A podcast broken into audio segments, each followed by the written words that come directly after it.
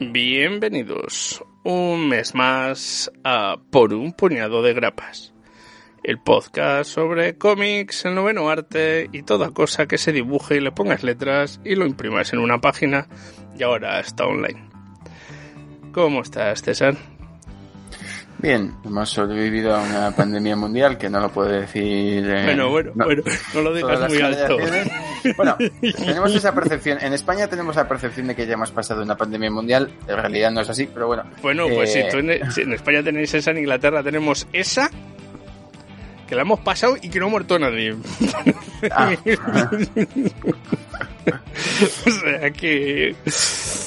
Aquí todavía, todavía no hemos salido en el desconfinamiento total, pero es una sensación rarísima, porque tú es como que te has es como, como que ha salido pero que no. O sea, sí. Podemos ir a los bares ya, podemos ir a, a, eh, las tiendas están abiertas, no sé qué, no sé cuál, pero todavía no hemos salido y tú, ¿y qué falta para salir? O sea, lo único que ahora mismo te das cuenta que todavía no estamos así es porque haces cola para entrar a las tiendas. Y porque hay cosas como cines o tal que todavía, y gimnasios todavía no han abierto. Pero que no les queda nada para que abran.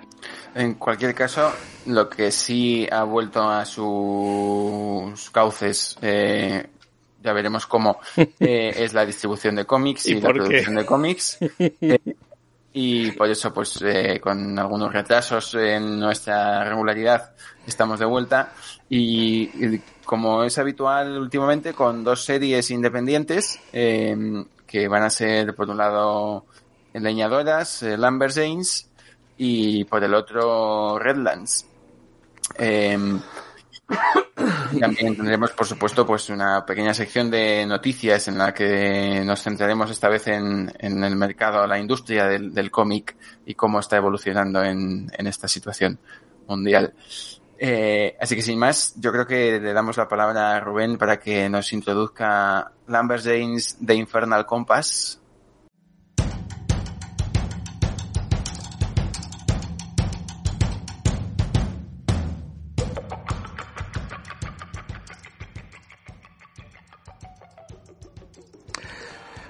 Pues sí, yo este, este, por lo visto este Lambert James, que solo tiene formato digital, por cierto, eh, es una cosa que se hizo para el COVID y Humble Bundle lo sacó hace ya varios meses cuando hizo el especial COVID-19, donde te daban de todo, o sea, 700 videojuegos, libros, cómics, mm, programas, y, y entonces venía incluido este Lambert James. No es el original, no es un volumen de la serie, es como un par de historias sueltas eh, que nos, pues bueno, sí que nos acercan un poco a ese mundo sin entrar demasiado en, en eso, sí que nos enseñan un poco sus personajes, este grupo de mm, chicas que están en un.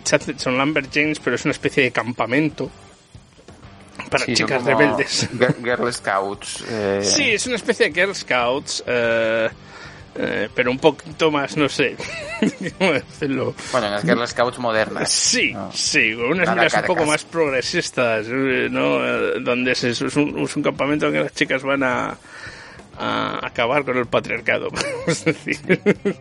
no es el campamento de la llamada, si habéis visto la llamada. No, no es, no es, Y, estas chicas, pues, que son amigas y se conocen, están en este campamento y que tiene su, tiene como no, sus monitoras, su jefa de campamento, pues van teniendo aventuras de entre lo personal a lo fantástico, eh, muy divertidas, muy muy curiosas, muy simples en cuanto a su dibujo, en cuanto a a su narrativa, pero bastante bastante interesantes. La primera de ellas nos cuenta es un poco no sé, van a buscar algo, alguien y, y van desapareciendo poco a poco eh, y no sabe y, te van contando entonces la historia paralela. Mientras también nos cuenta pues la historia entre sobre todo dos de ellas la relación que tienen entre ellas dos y lo que sienten y un tercer personaje todo femenino sí eso sí todos los personajes son femeninos y nos van contando pues esas, esas relaciones entre ellas esas aspiraciones esas sentimientos y, con un final un poco a lo de Alicia en el País de las Maravillas, el, el la mm. fiesta de té del Mad Hatter, pero en versión femenina, se puede decir. Tiene mucho, ¿no? O sea, todo el... Yo diría, bueno, diría que esto es como el concepto de novela gráfica, aunque sea digital, ¿no? Eh, pero tiene un poco ese concepto de fábula, ¿no? Sí, eh, sí, bastante. estructura de, de fábula, aunque pues no, no son animales ni, ni cumple otros criterios ¿no? de, la, de la fábula, pero sí que mm, sí que nos cuenta, bueno, juega, juega mucho con, con esas relaciones humanas para, para hablarnos de valores y de y de mm, sí, y de relaciones sobre todo.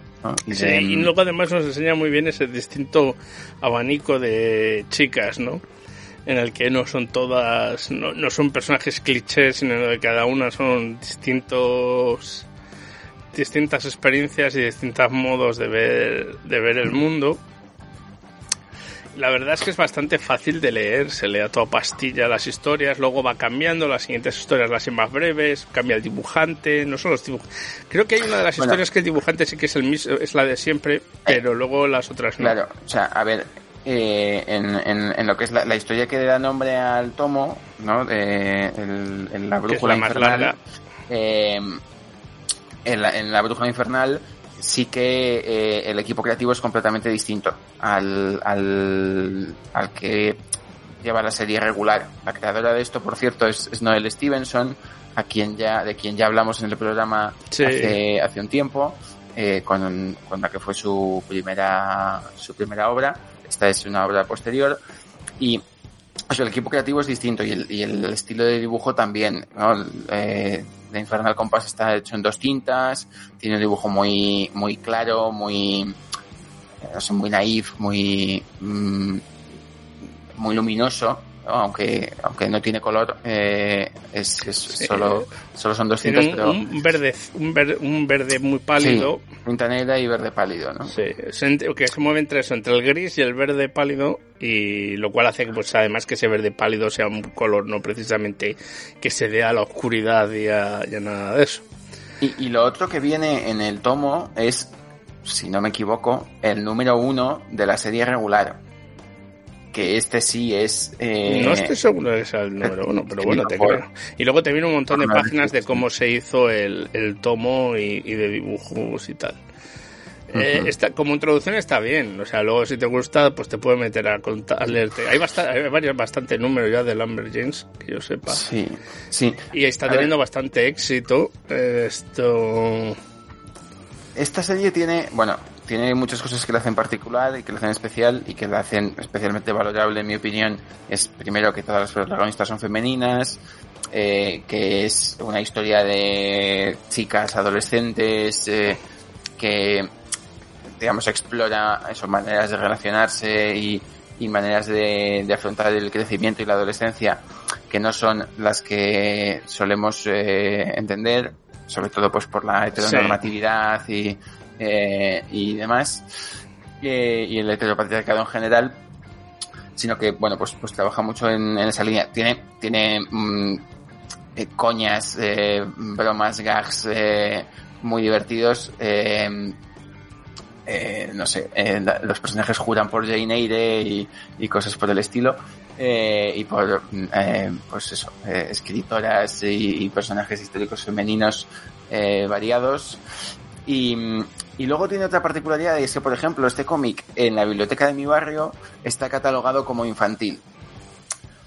Y tiene ese rollo que yo solo daría a leer sin ningún tipo de duda a, a cualquier, a, a, mi sobrino a, o a un familiar o a los hijos de, un, de algún amigo que, que tenga, pues eso, adolescente o adolescente. Eh, pero es un cómic que también disfrutas eh, como adulto. Sí, yo creo que más que, edad. Que alguien, pues eso, por ejemplo a mi hijo, pues a lo mejor ya se lo podría pensar, que tiene 8 años, pero aún así, creo que la gente que lo van a, a entender mejor, pues son los críos a partir de 11 años, entre sí. 11 y 15, 16 años Pero bueno, yo creo que a mí me gusta, o sea, no tiene que ver la historia que cuenta. Tendemos a confundir mucho el que puede ser para todos los públicos con que sea para. con pensar que solo es para niños, ¿no? Mm. Eh, no, no es así. O sea, como, pasa con, con, mucha literatura, o sea, con El Principito, con Alicia en el País de las Maravillas, o con, con, mucha literatura que se considera infantil, pero que en el fondo. con dibujos animados y cosas así. Pero bueno es algo que creo que, que no sé por qué siempre hemos asociado que las cosas que podían ser para niños tenían, eran para niños y ya está. No pasa con la animación, la animación se nos eh, años de que si era dibujo animado es que era para niños, no podía haber dibujo animado para todos o, para adultos. Y, también creo que viene de una de en España quizás sobre todo donde el cómic era para niños o sea, el cómic se producía por y para niños y, mm. ya está, ¿no? Eh, tenemos esa asociación también, ¿no? De que, pues esto es para niños. A, pesar de que sí tenemos una gran tradición de revistas eh, de cómic claro, para claro, claro. Eh, pero, bueno. No sé hasta qué punto la gente veía eso hasta como cómic, ¿no? Sino más como, pues, pues revistas satíricas o cosas por el estilo, ¿no? Pero, pero bueno.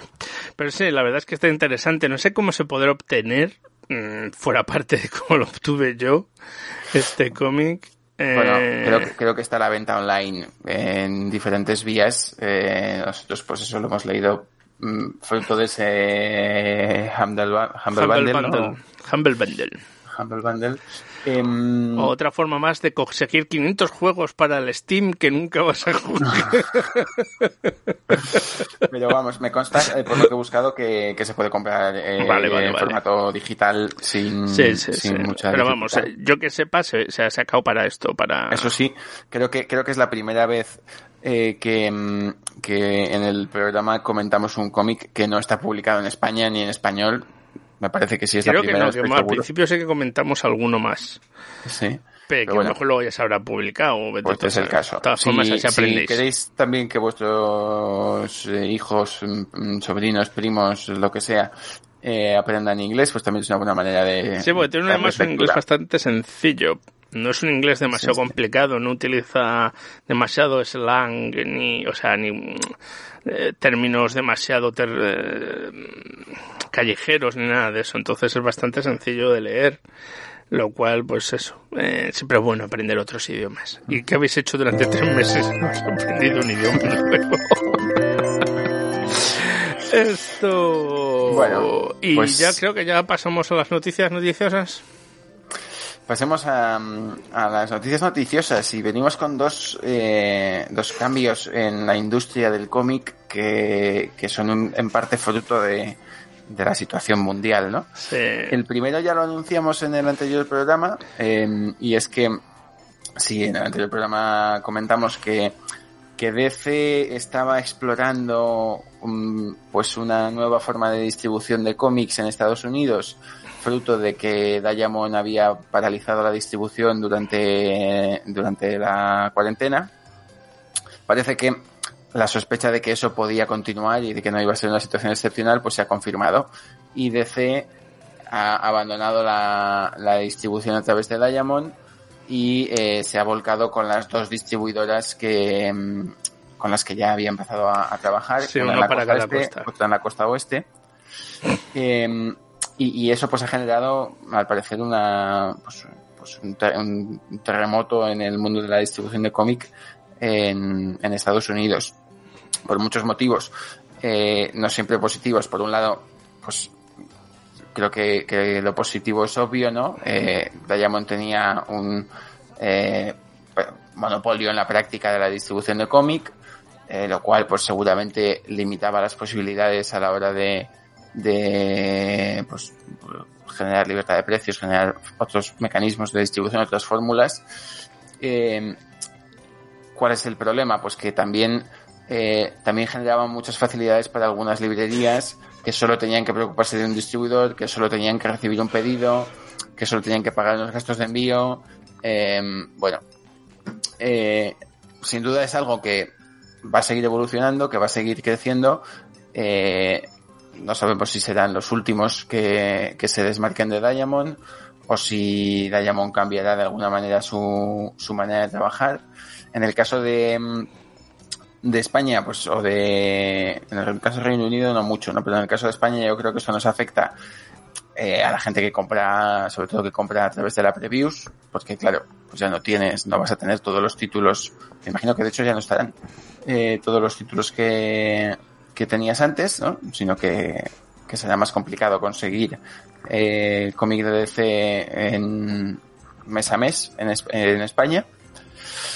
Pero bueno, pues no sé, una noticia interesante. Aquí no sé cómo afectará exactamente, bueno, no sé hasta qué punto estaba, eh, porque claro, aquí lo que hace es que aquí hay una distribución directamente de América a Inglaterra, ¿no? Pero dudo, dudo mucho que fuera a través de Diamond. Eh, eh, pero a lo mejor sí, ¿no? Pero, pero claro, es, es difícil de ver. Eh, cómo se hace, cómo se hace exactamente. Aquí los precios llegan, los cómics llegan con los precios en, en americano, no vienen con los precios en libras. Tú le ellos le tienen que poner el precio en libras.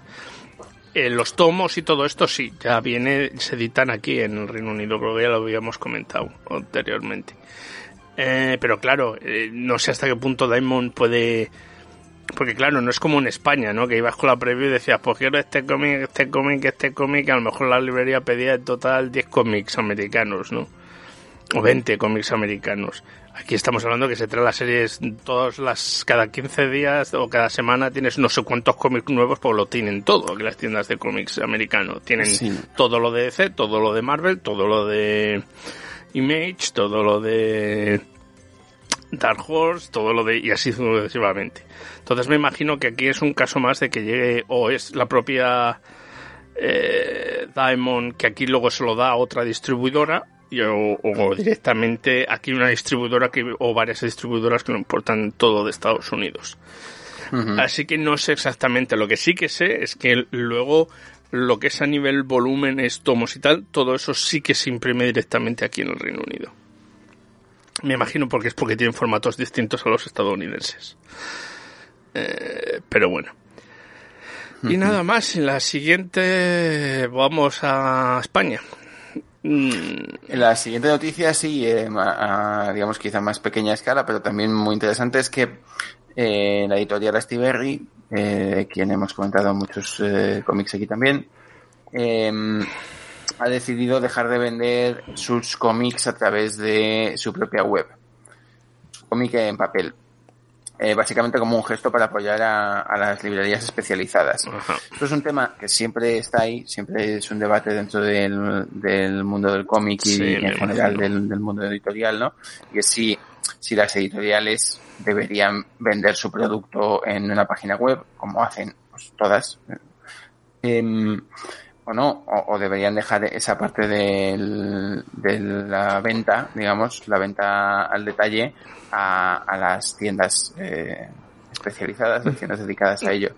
Y en este caso, pues Steve sí que mantiene una, su portal de venta de cómic digital, que además, digamos, ya desde el principio ellos anunciaron y los, eh, y los autores lo confirman, que la ventaja de este portal es que gran parte del, de, de lo que pagas va directamente al, al autor. Es decir, que, que es una manera de que primero de pagar menos por un cómic, ¿no? Porque te lo llevas en un formato digital, cuesta bastante menos. Y segundo, de que aunque, aunque pagues menos, eh, sigas apoyando al autor, que seguramente percibe más dinero que, que si compras el cómic en papel. Porque al fin y al cabo, cuando es digital, solo hay dos que se lo llevan, que es la editorial y el autor. Porque no tenemos ni la impresión del, del material, que es un en las ediciones tan pequeñas que se hacen en España es un, es, una, es un gran porcentaje del valor del producto. Ni tienes el librero, ni tienes el distribuidor. Eso es. Entonces. Y, que además estos son cómics, en el caso de Steve mm, prácticamente todos o todos, eh, no sé si ha sacado algo solo en digital, pero todos son cómics que ya están, digamos, amortizados en papel y que simplemente esto es una vía extra de, ventas. ¿no? A mí me parece la idea, me parece buena, o sea, sí, eh, y me parece correcto que las digan, no, mira, si quieres lo en, en, nuestro portal solo hay lo digital, si quieres lo físico tienes que ir a tu tienda de cómics, ya sea online, porque hay gente que vive a tomar por el saco de cualquier sitio con una tienda de cómics. Sí, bueno, pero tiendas online hay muchas, claro. Pero me refiero ya sea de una tienda online, porque además en España, con el precio de los libros, eh, solo puede haber una diferencia del 5% del valor. Tampoco es que vayas a encontrarte unas mega ofertas porque se lo compres directamente a Stiberry o se lo compres al librero de abajo, a ver si me entiendes. No, no, ninguna porque básicamente eso. Pues, claro, en un país como el 5% de descuento es bastante fácil. claro, en un país como en el Reino Unido donde hay libertad de precios, tampoco tienen IVA, lo cual ayuda, pero hay libertad de precios en libros y en cosas así, pues sí que puedes buscar, ¿no? Decir, hostia, que este tomo me puede salir más barato aquí o me puede salir más barato allá y más barato me estoy refiriendo, a lo mejor te puedes ahorrar 4 o 5 euros. Que ya es un porcentaje. Eh, pero si solo tienes un 5%, solo por el hecho de poder ir a la tienda, mirar lo que hay y coger el... Pues casi merece la pena. Yo entiendo pues eso que... Y luego pues eso, si tienes la opción digital, que si quieres, pues, pues, pues también tiene su lógica, ¿no? Lo que me parece absurdo es querer hacer la competencia a la propia gente que le estás vendiendo tus libros, ¿no? O sea, sé, aquí lo que suelen hacer cosas así es que lo venden más caro ellos en, su tienda online que si te vas al libro y lo compras.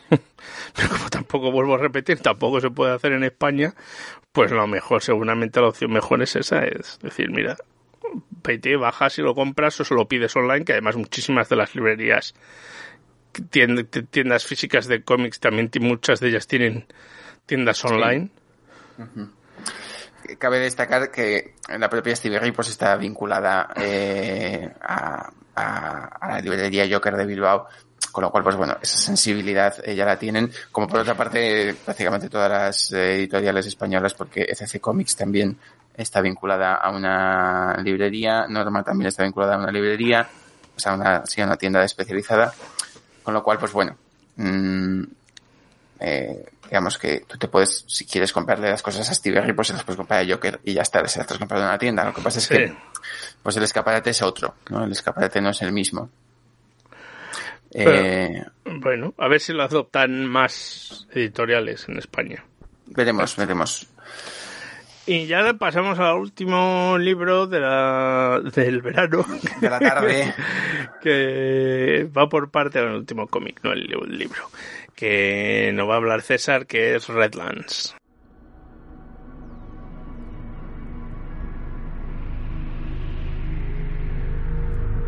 Talking, I feel as if I'm still in touch with the earth. Still one of you. No, I am way up here. There are millions of you. You can't see me now. To wait hours for the dawn. I'll have mine in a few minutes.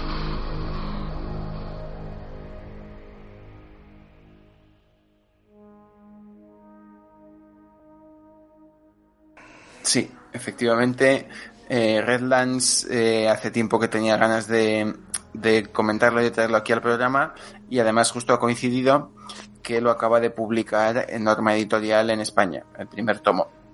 Esto es una serie que se empezó a publicar en 2018 en Estados Unidos por, por la editorial Image y es la primera obra como guionista de Jordi Beler. Eh, Jordi Beler, eh, de quien me habéis oído hablar en varias ocasiones en este programa porque es una de mis coloristas eh, favoritas y, porque hemos comentado varios cómics eh, coloreados por ella. Y en este caso, pues además de colorear, también escribe el guion y eh, quien dibuja es eh, Vanessa del Rey. O sea que estamos eh, en el segundo cómic del día, eh, escrito y creado íntegramente por, por mujeres. Y no es el primer programa en el que nos pasa tampoco, ¿eh? No, no, no y tampoco lo habíamos eh, planificado. Es que nos sale siempre, nos sale siempre, es una cosa... Eh, entonces, ¿qué, ¿de qué va Redlands? Es, es un poco complicado de explicar y esa es una de sus primeras virtudes. Eh, nos, nos habla de, de tres mujeres que aparentemente son brujas y que eh, llegan con sangre y fuego al pueblo de Redlands en Florida, que es pues un, un lugar sureño estadounidense. Aquí voy a hacer una crítica, me parece un poco arquetípico como lugar sureño estadounidense, pero bueno. Muy, muy, muy bueno, está en Florida, se supone, cerca de Miami. Pero bueno, si Florida eh, todavía está en el sur, ¿no? Sí, sí, sí, sí pero, eh, ya, pero Florida es distinta, se supone muchas cosas. más sobre todo, bueno. Más sobre todo porque está porque está... No, hombre, el sur arquetípico que nosotros conocemos en realidad no es Texas. El sur arquetípico es Mississippi, Louisiana, Atlanta, Georgia. Eso es el, es el sur arquetípico que conocemos, no Texas, Texas o Nuevo México, tal. Pero bueno, por, por, seguir con la trama, llegan a este lugar eh, con, como decía, con, con sangre y fuego en una escena mm, de terror eh, en la que pues un grupo de policías del pueblo están encerrados en su comisaría con un montón de gente encarcelada en, en los calabozos eh, y, y, están bajo asedio por, por estas eh, brujas, ¿no? Y, y eso, la, serie empieza con este tono de terror eh, en el que los personajes, bueno, hacen de, vamos, se, nos presentan como los protagonistas, como se, nos presentan como las protagonistas y como en cierta medida las buenas, pero no con buenos métodos, ¿no? Eh, hay una frase de, del, del, del rotulista del cómic, que es Clayton Coles, eh, que dice, este es un cómic sobre eh, mujeres que em, están, eh, que intentan hacer eh, cosas, que hacen cosas buenas, pero no por las razones correctas, ¿no? Eh, y es, bueno, creo que resume un poco el, eh, el, el, espíritu de, del cómic, ¿no? O sea, ellas, mm, es una historia, vamos a hablar un poco de la estructura, es una historia muy descomprimida en la que nunca acabas de saber dónde estás exactamente. Es decir, ellas eh, se convierten en un poco las, las eh, dueñas y señoras de Redlands, eh, se sustituyen a esos policías y eh, empiezas a vivir una historia en la que vas descubriendo quiénes son en realidad, vas explorando de dónde vienen, por qué están aquí, eh, no acabas de descubrir nunca nada. Entonces, es un hilo que te va llevando constantemente a, intentar entender un poco más, pero que nunca, no te acaba de dejar entender eh, quiénes son ellas del todo. Eh, y, como digo, es una historia muy descomprimida. Cada número de los 12 que hemos leído, que son los 12 que están publicados en Estados Unidos, cada número cuenta algo y tiene una buena estructura, pero cuenta poco. Es decir, o la nada. historia avanza poquito a poco. Yo creo que es una, un, una serie que cuando acabe, mm, y lo que han anunciado, lo que ha anunciado Jordi Valer es que va a tener 24 números, cuando acabe será una gran novela gráfica, ahora tiene esa gracia de que te engancha mucho, pero a la vez va tan despacio que nunca acaba de llenar eh, las expectativas que genera. ¿no? Yo, yo, yo debo decir que tengo una relación amor-odio con este cómic. Me gustó, al principio me engancha, veo, digo, hostia, está bien, personajes femeninos fuertes, como te dices tú, el inicio, no sabes muy bien qué te estás esperando, no es justo hasta el final del primer, del primer cómic que no sabes muy bien quién es quién, y lo sabes muy poco, y luego te va explicando. Mi problema es que creo que en ese intento de, como dices tú, descomprimir el cómic, de flashback, eh, volver atrás, volver hace que avance muy, muy, muy poco la historia. Y algunas veces cuando avanza la historia te preguntas el mm, por qué ha avanzado la historia, ¿no? Eh, hay un suceso que pasa a uno de los personajes protagonistas que no te enteras muy bien qué es lo que está pasando hasta que ya ha avanzado varias veces el episodio y ya te enteras por fin de qué es lo que está pasando y cuál es su intención. Eh, aparecen personajes de repente que no sabes muy bien quién son, a los que vuelves a lo mejor luego o volverás, me imagino, en el futuro. O sea, para uh -huh. mí tiene personajes muy fuertes, entre comillas, porque son personajes muy fuertes, son personajes pero de los cuales apenas sabemos nada. Sí que nos van dando gotitas, eh, tenemos... Eh, hay un momento que se generan dos historias paralelas, pero como bien dice César, avanza muy poco. Entonces el problema es que te gustan esos personajes, quieres saber más sobre ellos, quieres que la historia vaya hacia algún sitio, pero avanza muy poco, muy poco, muy poco, muy poco. Creo que hay un hay gran hay en algunos momentos demasiado mm, vacío en el cómic en página para y luego sí al final es muy curioso porque al final tiene varias páginas de cada número de como de cosas para ambientación, ¿no? Sobre un personaje o o mm. un poco lo Alan Moore, ¿no? De darle historia, metahistoria o historia a la historia y cosas así, pero... De hecho, ese momento en el que el cómic se divide en dos, en dos historias paralelas empieza en una de esas páginas extra sí, del sí, final. Sí, sí, sí, O sea, hay una, hay un número en el que las páginas extra del final son el diario de una chica. Eh, y eso, en el número siguiente, empieza, digamos, un, una trama que es más o menos la mitad de, de la historia. O sea, eh, yo, yo es el problema que tengo. O sea, me gusta, como creo que puede llegar muy bien, pero hay un momento que me, ya me, empieza a cansar. Ya, no sé si es el número 7 o 8 que ya es como avanza por lo que más quieras. Y de eh, repente hace, hay, un momento eh, que en el 9 hace ¡fup! y luego le hace y entonces es como me pasa eso y con el dibujo también me pasa un poco hay momentos que me gusta mucho el dibujo sobre todo cuando son personajes de cerca, un par de personajes, tres. Me parece que es un dibujo que me gusta, que da carácter, es un, dibujo duro, de muchos trazos. Eh, de mucha tinta y de muchas rayas. Sí, de mucha eh, tinta y de mucha raya, que el problema es que cuando ves algo grande no sabes muy bien lo que estás viendo porque mm, se difumina demasiado, podamos decir, ¿no? Y casi cuando juega con muy pocos colores es cuando juega mejor y cuando intenta hacer una escena grande es cuando no sabes muy bien dónde estás. Eh, para mí es ese, es el, es, el, es el problema que le veo. A lo mejor porque, como tú bien dices, esta es la primera vez que guioniza un cómic la autora, ¿no? Bueno, a mí por un lado me pasa que efectivamente la, la, estructura es... La estructura que quiere plantear es compleja, pero es tan compleja que a veces se vuelve eh, complicada.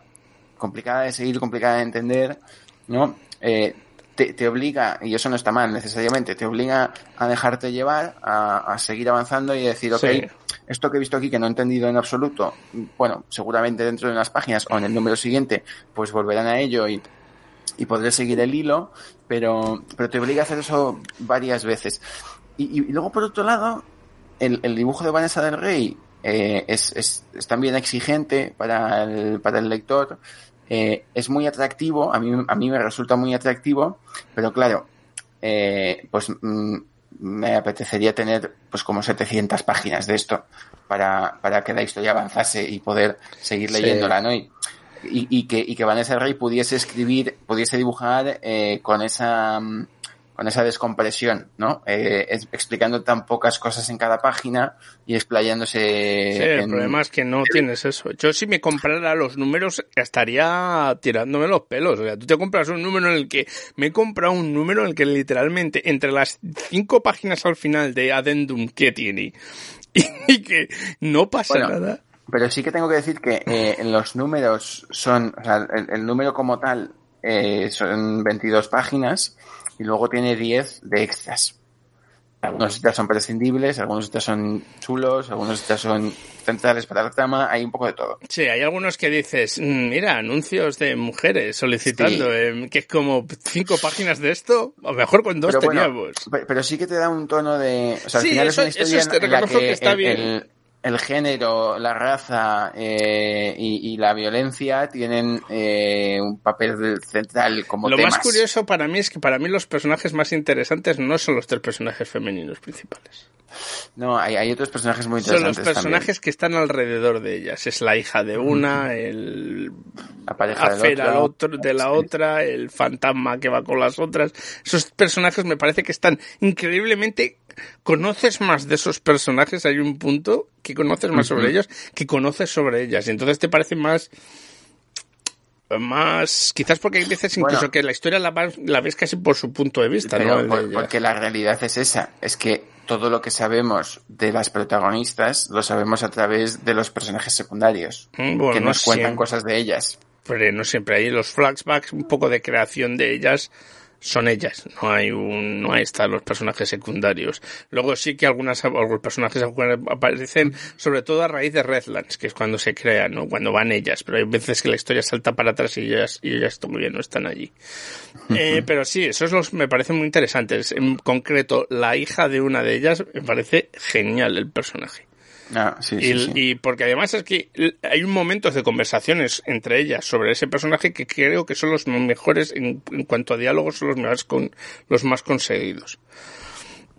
Ya te digo, es, es, una relación de que creo que, que está bien, que pero que así como hay cosas que me encantan, hay cosas que es como por favor y que si tuviera que leerme este cómic mes a grapa, grapa, mm, no, no hubiera llegado al 12, ya te lo digo yo desde aquí. Sí, yo, sí que es verdad que, claro, ahora casi prefiero ya esperarme a que acabe y volver a leérmelo del tirón. y ya está, sí. Porque es una agonía, si no... Eh, eh, Y además es que tú ves más o menos a dónde va a ir el cómic, ¿no? Pero tú es como, venga, que tú puedes un poco. no, es verdad que aunque ves a dónde va a ir, Mm, es bastante original en, en, los detalles y en los sí, giros. Sí, sí, sí, Y está claro que meten personajes no por el hecho de meterles, sino porque les va a recuperar. Pero claro, en el momento que lo lees por primera vez dices, este personaje que pinta ha estado dos páginas, ha desaparecido y no me importa nada más la historia. Siete números más allá vuelve a reaparecer el personaje otras dos páginas y vuelve a desaparecer. Pero te quiero decir que, que tiene su cosa, ¿no? Es muy duro, ¿eh? Además, lo, lo que habla es bastante duro. Hay algo de sexo, pero no es muy así, no es muy explícito. Hay algo de de gore, pero tampoco es tan tan gore, ¿eh? es muy rápido el gore además, es es cuestión de dos viñetas, no es algo que sea, ¿me entiendes? No se explaya en la sangre, las vísceras y las decapitaciones. Es bastante breve, por eso cuando dicen que es de de horror, casi sería horror gótico y yo no veo tanto horror en él, ¿no? O sea... yo, me esperaba más un cómic, porque lo que había leído era que era un cómic de terror. Sí. Y, y es un mix de géneros. Sí, sí, Tiene ahí puntitos, pero es un mix de géneros. Entre, sí, se mueve entre el, horror, el sexploitation, el... El, el, pues no sé, el, el, desarrollo humano, el, lo policíaco es una mezcla, sí. Pero bueno, yo creo que ya podemos acabar aquí de estas cosas. Sí. Eh, y nada. Es, una recomendación complicada esta. Sí. Pero, pero ahí lo dejamos. Y nada, pues ya me he quedado aquí. Eh, nos volveremos a ver después de vacaciones del verano. Del veranito, porque entre unas cosas y otras nos hace muy difícil poder grabar. Pero bueno, eh, encontraremos una selección de vamos, cómics que seguro vamos a estar juntos, pero va a ser difícil poder grabar aunque estemos juntos. Y nada más, pasarlo bien, tener cuidado con, con los virus asesinos que os acechan detrás de las esquinas, con el lacaló, que ya está allí, por lo visto. y esperamos volver a, a sentiros después del verano. Hasta pronto. Hasta pronto.